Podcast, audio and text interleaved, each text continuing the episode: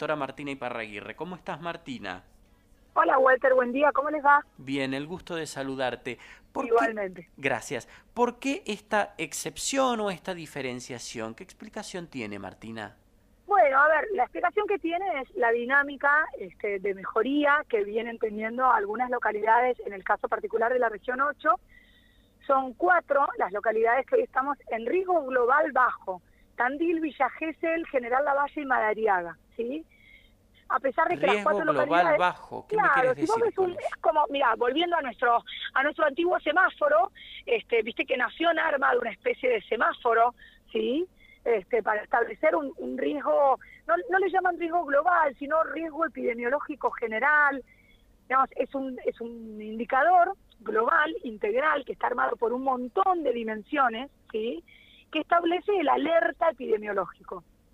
En ese sentido, la región sanitaria octava estuvo hace varias semanas atrás prácticamente toda la región en riesgo alto, Posteriormente, algunos municipios empezamos a, ir en punta en el descenso, marcando una mejoría. Inicialmente, Tandil y Villa Gesell ya hace dos semanas que estaban en riesgo medio, ¿sí? Y desde la semana pasada, Tandil, Villa Gesell, Madariaga y La Valle están en riesgo bajo. De todas maneras, en la mayoría de estos municipios, las clases siguen suspendidas, salvo en Villa Gesell, ¿sí? ¿Por qué? Porque si bien se nota una franca mejoría, hay una tendencia sostenida de un descenso marcado de casos, que tiene un reflejo en la cantidad de casos activos que van disminuyendo sustancialmente, te podría decir hoy que prácticamente Tandil, desde el momento en el que empezó la fase 2, ahora disminuyó a la mitad su número de casos activos. Sí, sí, sí lo comentábamos más temprano. es, considerable el efecto de la fase 2 y del confinamiento. Sí, sí, nosotros empezamos la fase 2 aproximadamente con 1.200 casos activos y si mal no recuerdo, en el parte de ayer había 600 y pico de casos activos. Esto quiere decir que tenemos una tendencia franca a la mejoría y al descenso. De todas maneras, hay dos indicadores más duros que son los que se utilizan para iniciar las clases presenciales en el casco urbano, porque la clase presencial en el casco urbano, a diferencia de las localidades rurales, implica un movimiento social muy importante. De aproximadamente el 30% de la movilidad social urbana en las ciudades está asociada a la escolaridad, ¿sí? Esto no sucede en las localidades rurales, que son localidades cerradas, más pequeñas, donde la mayoría de los alumnos utiliza un solo transporte escolar para ir a la escuela, donde muchas de estas localidades son lo que se llaman escuelas unitarias, tienen una sola docente. Entonces, la dinámica de movimiento poblacional que implica abrir en el casco urbano o empezar a abrir lentamente en la periferia, abrir en las localidades rurales, implica otro impacto en términos de movimiento. De hecho, Uruguay cuando retorna a la presencialidad, recordemos que Uruguay hasta el 4 de mayo aproximadamente no tuvo clases presenciales, ¿sí? hace un retorno gradual con esta misma lógica. Empieza desde la periferia hacia el centro, digamos. Primero las localidades rurales, por varios motivos. Primero porque son poblaciones más vulnerables en lo que respecta a conectividad, ¿sí?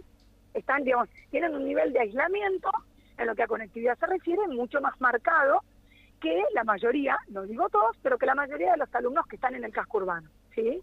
Pero además porque abrir las escuelas en, los parajes rurales implica otro movimiento social que es muchísimo más chico que abrir las escuelas en el casco urbano.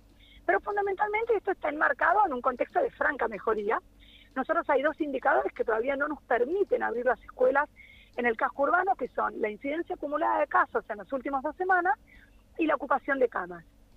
Respecto de la incidencia eh, acumulada de casos en las últimas dos semanas, estamos en 725 para que te, cada 100.000 habitantes, lo que se necesita es por debajo de 500. Esto yo creo que en una semana más se logra. Para que te des una idea, Necochea hoy tiene 1.100 casos cada 100.000 habitantes, para que veas la diferencia entre un municipio y otro. ¿Sí? Nosotros, Madariaga, Lavalle y Gesell, estamos entre 600 y 700 casos. Estamos muy cerquita de lograr este parámetro, que es fundamental porque es un parámetro que también habla de cierta estabilidad en la mejoría.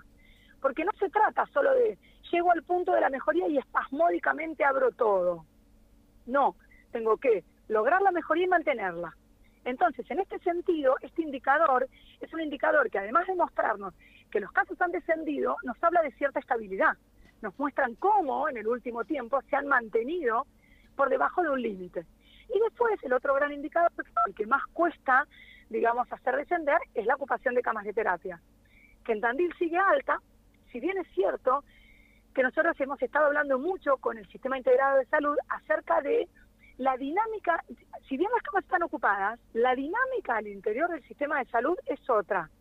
¿Esto qué quiere decir? Vos fijate que hace aproximadamente tres semanas que ya en Tandil no se deriva ningún paciente, ¿sí? Ese mismo tiempo es el que hace que ya no hay pacientes intubados en guardia. Digo, nosotros llegamos a un nivel de máxima saturación que hubo pacientes intubados en la guardia, hubo que realizar derivaciones por la seguridad social, por las empresas de medicina prepaga y por el sector público, ¿sí? Entonces, eso ya no sucede. Quiere decir que el estrés ha bajado, pero la ocupación de camas de terapia todavía se mantiene alta. ¿Cuál sería la conclusión de todo esto? Avanzamos muchísimo. a mí me da la impresión, perdóname, me da la impresión de que la conclusión es que este primer paso de que las escuelas rurales vuelvan a la presencialidad es casi como un anticipo de fase 3, como que vamos caminando hacia la fase 3, no sé si en una semana, en dos o en tres, pero como que vamos caminando hacia eso. Coincido absolutamente, la conclusión es esa, exactamente. Esta apertura de las escuelas rurales no se realizó en todos los municipios que están en fase 2, ¿sí? se realizó solamente en aquellos municipios que están con una franca tendencia a la mejoría, como vos decís, que están caminando a la fase 3. O sea que me parece que es una buena noticia. Y obviamente una buena noticia para las comunidades rurales de Tandil. Martina, te agradezco muchísimo este contacto. Por favor, Walter, un gusto como siempre volver a hablar con vos. ¿eh? Un abrazo. También para mí, te mando un beso. Chao, chao.